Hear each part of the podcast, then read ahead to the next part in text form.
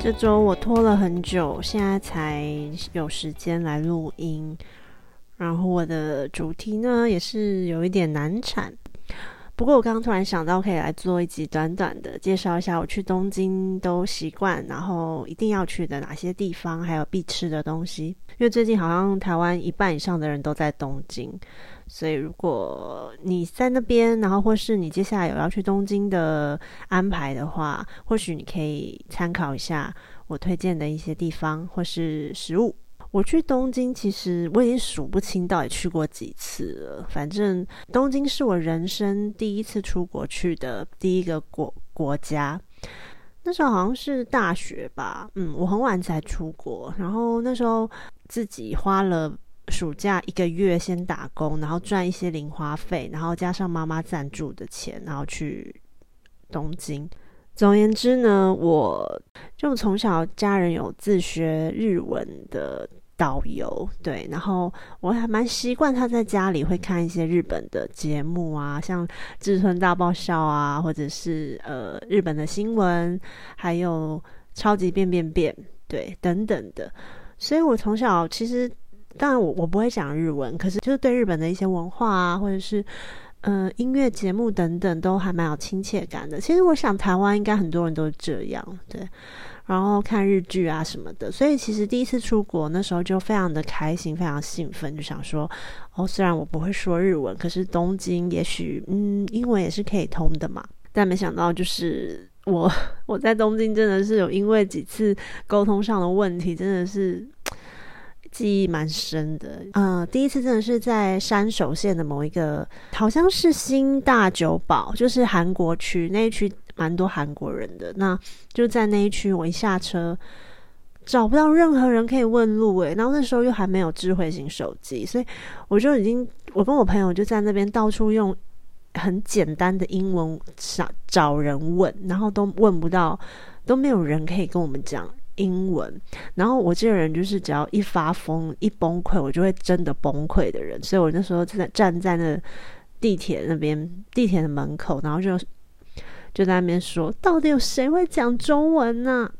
就是有一种歇斯底里的感觉，但没有没有真的很大声啊。就刚好有一个阿姨，她就经过，然后她就听到，然后就说：“你们台湾人哦。”然后我就说：“对。”然后很开心。然后没想到那阿姨她就是嫁到那附近的，然后她就跟我们讲中文，然后带我们去我们要去的旅馆。那是我第一次去东京的时候遇到的事情，然后之后也有就是像，呃，在浅草的雷门那边，因为那是观光区嘛，我就我那时候就是出差，然后自己留在那边玩几天，然后我就去那边买我很爱吃的人形烧，然后我就看到他那边有卖一个什么黄豆粉的小一颗颗小丸子，小小的糯米丸，然后沾黄豆粉，然后那个是可以你回家自己做的。呃，然后我就我也是用简单的英文跟他沟通。我跟日本人几乎就是尽量放慢速度，然后也都是用很简单的字，然后跟他们说，就是请他们给我一盒那个糯米丸子。然后他那个就是反正包装都好好，就有点也可以适合送礼。就没想到他就噼里啪啦跟我讲了一堆日文，然后我就说不好意思，因为我我不会讲日文，你可不可以？呃，就是跟我讲英文，而且就是我又再重复了一次，我要一盒，我还后来用纸的，就他又又回我一堆日文，然后我真的实在是听不懂，然后就是其实闹得有点僵，因为我已经觉得不耐烦了，就来回几次。后来，呃，他们就去别摊，还是去他们的仓，就是他们后来好不容易就找了一个会稍微会讲一点英文的人来，搞半天他是想要问我说，我住的地方有没有可以放这个东西的冰箱，有没有可以好好保存这个食物的空间，因为他想要保持他的那个产品的水准，就是不能因为我没有保存好，然后。所以影响到他们那个产品的使用口感呐，或是什么，他就想要确认，然后确认没有问题之后，他才要卖给你。然后我就觉得说，OK，我可以理解你们对自己的呃商品的品质的要求跟保障。但是如果你要做到这样的事情的话，你必须要有可以跟人家沟通的能力，因为你也是在一个观光区，你并不是在一个就是不是那么热门的景点呐。你如果要在观光区，然后明知道来来往往都是观光客，那怎么可能你还要？一直大讲日文，然后想要传达你想要传，就是确保的这个资讯，一定要，就是你怎么还能期许自己能够如实的传达你想要传达的资讯呢？就是我觉得这是一个很很不理性的安排。但应该现在，我我这一次最近一次去浅草那边。几乎都还是可以用英文沟通，甚至阿公阿妈也都可以，所以我觉得他们应该就是也有稍微调整了一下。刚刚那些都是题外话，那我现在就来推荐一下我去东京大概都会去哪些店，然后会吃哪些东西。嗯，基本上因为我个人呐，就是非常非常喜欢吃甜点，可是。东京的那一些，比如说大家去一定会吃的 herbs，其实我不喜欢，因为我很讨厌吃蛋。然后 herbs 的那个软的千层派，它就是蛋皮呀，然后面粉这样一层一层的，然后那样子的东西对我来说，就是它会有比较浓厚的蛋香，然后它的那个千层又是软的，我我不喜欢，就是我吃不懂。虽然里面的水果非常新鲜，然后鲜奶油也很好吃，但是。Herbs 不是我我会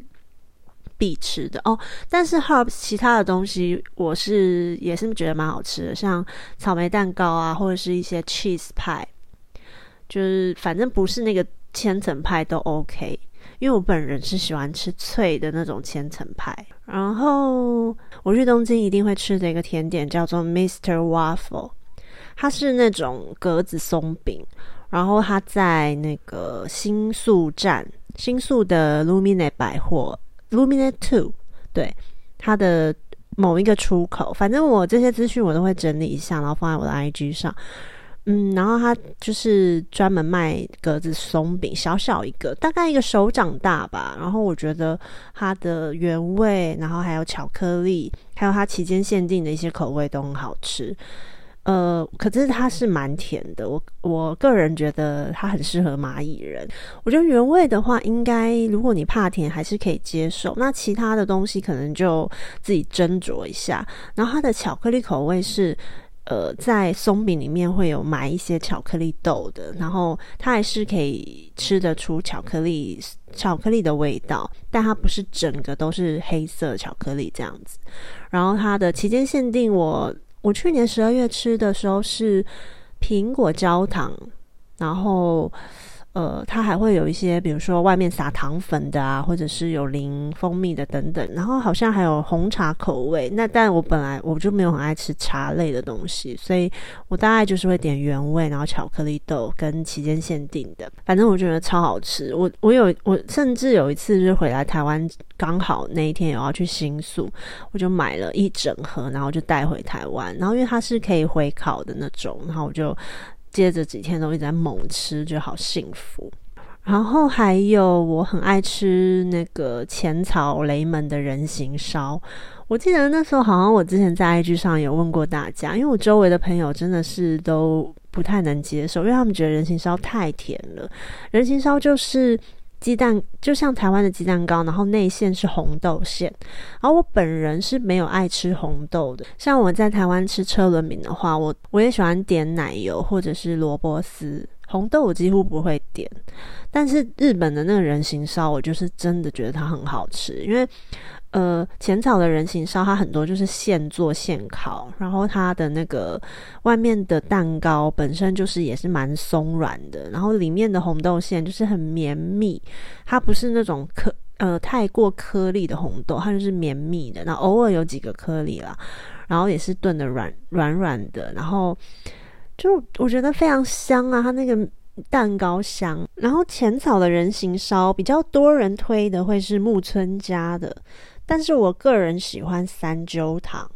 我觉得大家可以两家都试试看啦，你就去感受一下那个呃不同的差异。我记得三鸠糖是比较松软的，然后我也喜欢它很多很长，真的是刚烤好，然后热乎乎的。然后我有时候就会迫不及待，因为雷门正中间那一条路是不能吃东西的嘛，就是我就赶快会拿着我的人心烧走到旁边可以吃东西的地方，马上就先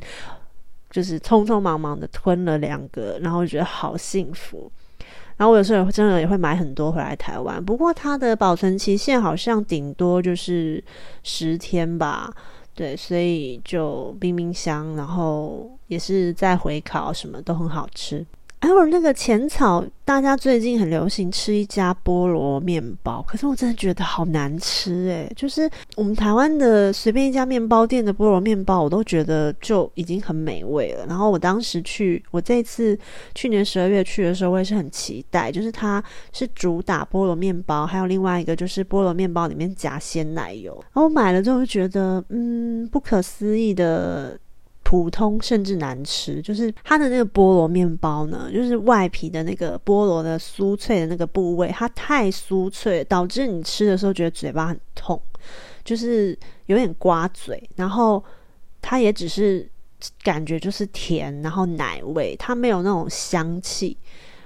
然后它的面包本身也没有很蓬松，就是一个很刮嘴，然后很不不松软的面包。然后它的鲜奶油也没有说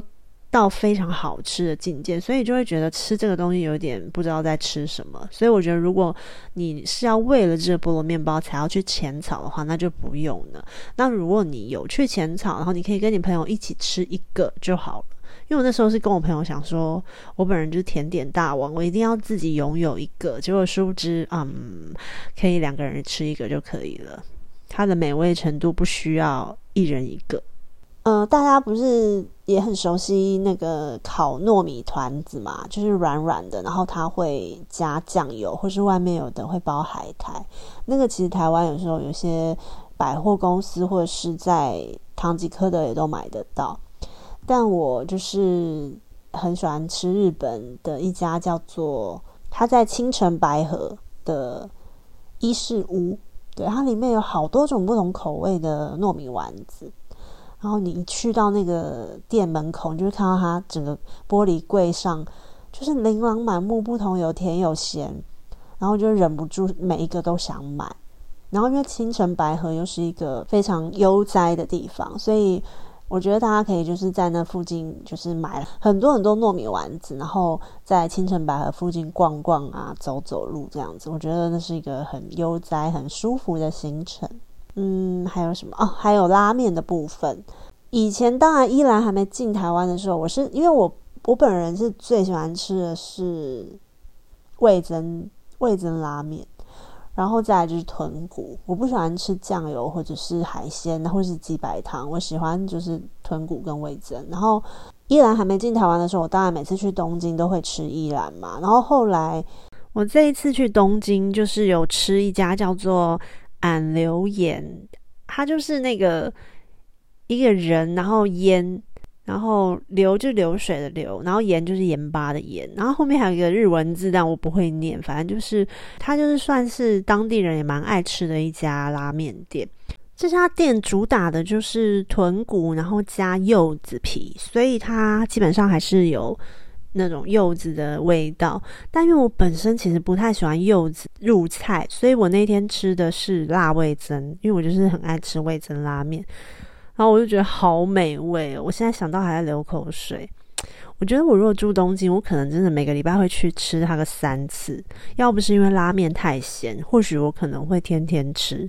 总而言之，就是我觉得这家真的我很推。然后它在我吃的是表参道旁边巷子里的那一家，它应该有蛮多分店的。然后它的桌上会提供非常多你可以另外加的一些小东西，比如说海苔丝啊，或是昆布丝等等。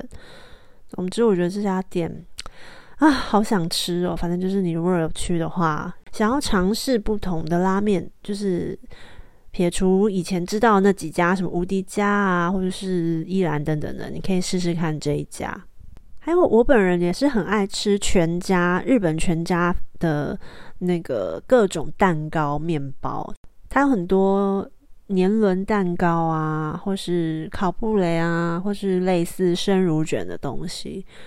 就是它的那个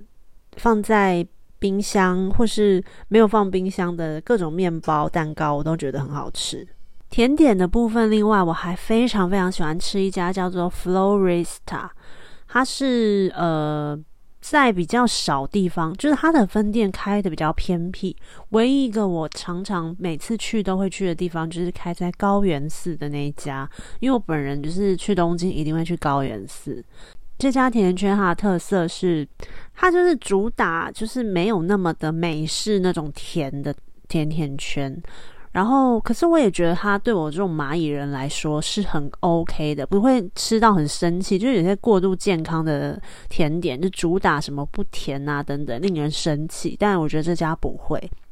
然后它有很多那种可爱的造型，可是我没有，我没有喜欢那些。我就主要就是它买它最普通的圆圈的那种。然后它有它有我一个非常爱的口味叫白巧克力。我觉得它白巧克力吃起来不是那种。有有些人很怕很很奶的那种白巧克力，我觉得不会，它的白巧克力真的是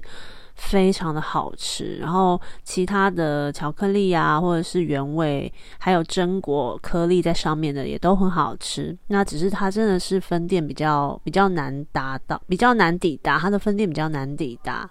但反正因为高原寺也是一个我会推荐大家去的地方，所以你只要有去，你就是可以去买这家甜甜圈，这就是一个 set，这是一个行程一组的，所以就是拜托大家一定要去吃哦。然后这家甜甜圈它就是主打很天然，所以它就是那些比如说草莓、草莓巧克力啊，或者白巧克力等等，它就是都是用自然食材调出来的颜色，应该是没有加人工色素。哦，然后在日本，我还会猛吃三一冰淇淋，因为比起台湾来真的是便宜很多。然后冰淇淋我还有很喜欢另外一家，它是在西麻布站附近的 Hobsons，呃，H O B S O N，然后一撇 S。然后它的冰淇淋就是有，也是很多种口味。然后我最喜欢的是那个，好像有个叫苏打还是苏打汽水之类的，嗯，反正它就是很好吃啦。但因为西麻布可能大家平常不太会去，不过如果你有去六本木的话，也许可以稍微再顺路去一下。这样吃的大概先这样。然后呃哦，烧肉的话，当然就旭旭苑是真的很好吃啊。而且现在因为日币汇率的关系，去吃旭旭苑非常的便宜，大家可以就三五好友约一下，我觉得四个人以上会非常的划算，而且可以吃到非常的饱。其他的地方大概就是，如果说是逛街的话，我个人哦，然后我去东京也还会很喜欢吃温蒂汉堡的薯条，因为它的温蒂汉堡薯条就是还是有摇摇粉可以让你选。有时候好像会有期间限定的口味，然后现在常驻的就是有现在常态型的口味，好像就是明太子，还有别的，但我好像通常都是点明太子。然后它很特别的是，它明太子的粉撒进去之后，会有一点类似脚臭的味道，但真的很好吃。逛街的部分，就像刚刚前面讲的，我就是一定会去高原寺、吉祥寺，有时候也是会去，因为他们是顺路的。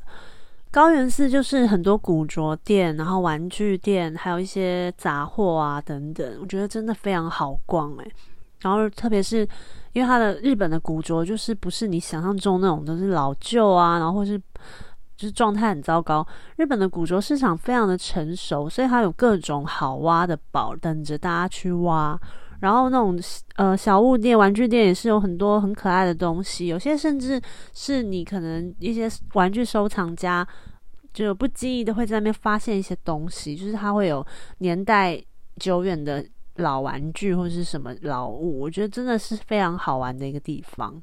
哎，日本的古着它会有很多那种另它后来另外加工的一些设计，比如说一件旧的 Nike 的呃。上衣，运动型的上衣，然后它就可以帮你加一些其他的设计在上面，可能加一些荷叶边呐，或者是嗯其他的拼布上去，就反正有很多造型可以选。然后像牛仔外套，它有很多那种很八零年代、七零年代的那种剪裁，我就觉得它有好多很好看的东西。要不是可能有些你你行李带不回来，或是重量太重，真的是会买到翻呢。然后高原寺的一些零食店也很好买，它就是你不用去管那什么退不退税那些东西，它它的那个售价已经便宜到不行，就是各种你可能有时候大家去日本会买的一些像泡面、像杯面的那种薯条，那我超爱的。那个在高原寺也都可以买到非常低的价格，然后还有 Pocky 啊，我个人是 Pocky Pocky 天后，所以我也会在那边买很多不同的 Pocky，然后还有其他的日本的一些他们昭和时代的一些小零食，就像我们的那种杂货店卖的怀旧的零食，他们在高原寺的很多小商店也都会有卖，就是大家可以去买来就吃吃玩玩，我觉得还蛮有趣的。然后他们也有一些卖一些锅碗瓢盆的小杂货店呐，他们那种类非常的多，有比较洋派的，就是精致一点的，就是可能呃有一些雕花或者是古董的一些手绘的东西的餐具啊，然后银器啊等等的，然后还有一些装饰品啊，像一些窗帘，然后桌巾。然后小毯子等等的，然后它也有呃类似大创之类的店，但不是大创，然后它就会有不同时间可能会有一阵子推出的是米奇黑白米奇系列或者是什么，就是真的都很好买，无论你是喜欢什么风格的人。那像我这次前阵子去东京回来，就是紧接着要过圣诞节，那我又很在意圣诞节家里的布置跟餐桌的布置，所以我就会买一些。嗯，这种锅碗瓢盆的东西，然后还有餐桌上的小餐巾，然后桌旗或是桌巾等等。所以高原寺其实就是一个可以吃甜点，然后可以逛杂货，可以挖古着、挖宝的店，然后还有一些咖啡店。因为我不喝咖啡，但是我有注意到一些小店，应该看起来是蛮厉害的哦。然后还有一个重点就是。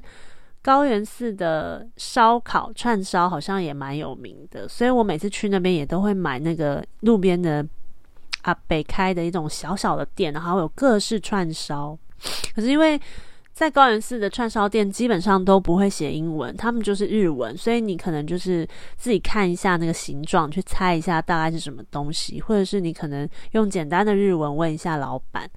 反正就是都很便宜，很好吃。所以就是高原寺，就是吃喝玩乐，我觉得可以在那边耗，甚至一一整天就排那个行程就好了。然后，嗯，另外就是迪士尼专卖店，因为东京真的是，我觉得日本人好幸福哦，就是。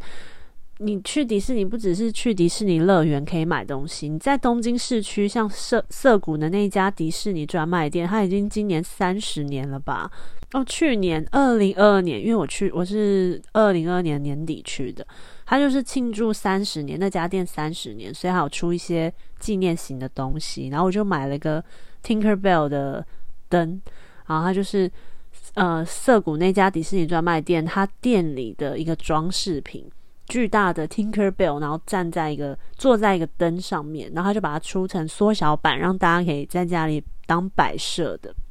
像涩谷那家店就一定要去的，因为它装饰的很漂亮，就是很卡通风，很像米奇妙妙屋之类的。然后，嗯。那家店好像三层楼吧，每一层楼就是不同的主题。通常一楼我不会花太多时间了，那当然就越往楼上去就越多，也是各种生活用品啊、玩具啊。我觉得迪士尼的那个延伸的东西都好好买哦，比如说睡衣啊，或者是一些呃餐具，我超喜欢买餐具的。新宿最近这几年也开了一家很大的迪士尼专卖店，然后它呃也是个。他就是卖的东西应该有，他卖的东西应该跟涩谷那家店差不多，可是他多了一些，比如说他的地下室有让人家可以做那个帽 T 啊 T 恤的一些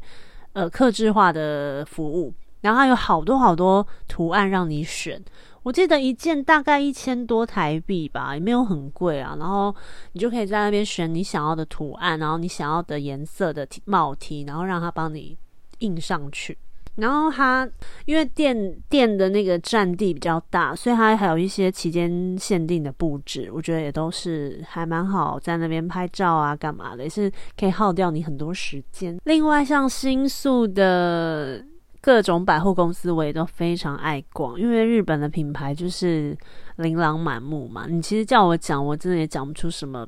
确切的牌子，可是就是新宿那周边的各家百货公司，然后。呃，你当然你就依自己喜欢的风格嘛。那像太过熟女的，我就我我不太会逛。那我比较喜欢的就是可能有一些嗯可爱加个性的东西，或者是简约的简单的衣服，或者像 Beams 之类的。我个人是很喜欢 Beams。其实东京呢，真的是随便一家小卖场、小百货就还蛮好逛的。因为我这次是住在大冢站附近，然后因为大冢站一出来就有一家 Art，然后就是 A T R E，然后里面也是就是一些你不知道是什么品牌，但是它就是会出一些很可爱的衣服啊，然后它就是很好买。像我上次就有看到那个。迪士尼的灰姑娘的姐姐，这这有够冷门的吧？这角色，然后还有那个他们他妈妈养的那只猫，他后母养那只猫叫做 Lucifer，Lucifer 的 T 恤，谁会出 Lucifer 的东西呀？然后就是各种好好买，还有上野的一家玩具店，上野的那个车站一出来，有一家很大家玩具店，是我一定会去的，但我这次没有去，因为时间都不上。不然我可能会去那边大采购关于《灌篮高手》的东西。然后下北泽是我一定会去的一个地方。下北泽就是跟高原寺一样好玩。下北，而且下北泽甚至有更多吃的，然后喝的东西。然后它的呃古着当然不用说嘛，因为下北泽就是很有名，就是在古着店。然后还有它的一些呃杂货小店呐，也是一样。它它的那个杂货店的数量应该比高原寺还要多。然后它还有那个下北泽特别的星巴克，我觉得大家如果逛街逛累，可以走去那边休息一下。它有时候也会有当当地限定的饮料。然后还有下北泽的那个汤咖喱也很有名。然后它的一家。玩具店里面也有很多特别的东西，就是它有出汤姆猫与杰利鼠啊，或者是蜡笔小新等等，迪士尼的也有。反正就是你各种有时候你不会去，已经有点遗忘了的一些卡通角色在那边都会有。然后他之前还有出鬼店的 T 恤，或者是嗯其他的一些老旧、一些老经典的老电影的一些联名商品。其实我也蛮喜欢去做海鸥线的，因为我觉得海鸥线你在那个高处看着东京东京市区的感觉非常梦幻呢，很奇幻啦。你感觉好像飞在那个市区上，然后在台场那边有一些 mall 也很好逛啊，看看风景啊什么的。然后迪士尼乐园，如果你没去过，是可以去一下。那如果你去过，其实就不用不用再去浪费时间排队了。因为你其实，在外面也买得到一些迪士尼相关的东西。周目黑的话，我也是喜欢去那里周边的小店，因为周目黑它就是那个消费金额会比较高一点，然后呃。它两旁那个木黑川两旁的小店呐，就是有很多是日本的牌子。我记得我几年前吧，四年前、四五年前，我就是非常想要一个巨大的口金包，我要很巨大的，我要像某一年 miu miu 出的一个非常大的手拿包口金包那样。然后我不知道为什么，我在中目黑的一家路边小店，我就找到它。然后回家发现它是一个大阪的品牌，来自大阪的品牌。然后我就买了它的一个巨大的口巾包，它那个尺寸大概真的是比一个抱枕还要大哦。然后它有很多颜色，有黑色，有灰色，然后呃皮革原色，我选的是皮革原色。然后它，我记得我那时候买好像是一万五台币吧。就是中目黑的店，可能就跟代官山类似，就是比较就是中高价的。嗯，也有一些饰品店啊，或者是呃咖啡店，然后甜点店。不过我最近这一次去，我没有去中目黑，所以关于他们店铺的一些情报，我怕会太旧，所以就不多说了。然后那个青城白河，我刚刚讲的，去去吃伊事物的糯米丸子。青城白河就是一个很悠闲的地方。然后它有很多建筑啊，或者是小巷子，也蛮好拍的。我觉得大家如果想要找一天散步的话，就是不要行程不要太紧凑，不要都只是逛街买东西的话，其实就是可以去青城白河感受一下那个氛围。青城白河，它我若没有记错的话，当地应该还有可以找到一些 local 的文具店、文具店、玩具店，然后也是一些小杂货店。那个风格就跟高原寺跟下北泽的不太一样，它真的就是也是蛮昭和时代的一些老店。其他逛街就是表参道啊，然后嗯，表参道南青山啊，我有时候会从表参道走到涩谷，或是从涩谷走到走到元素，反正就是如果有空的话，就多走一些路。在东京我真的不怕走，也不知道为什么。然后李元素，哎，我不知道，我觉得那些地方我现在都没有太大兴趣，就是例行可能偶尔会去一下啦。然后如果你想要逛的一些当地的比较青少年的品牌，会在那边有比较多，像 Vigo 啊，或者是那个呃 n i c o Ann 啊什么的，在那边都会有比较大家的店。然后精品不用说嘛，就是表参道有很多，但。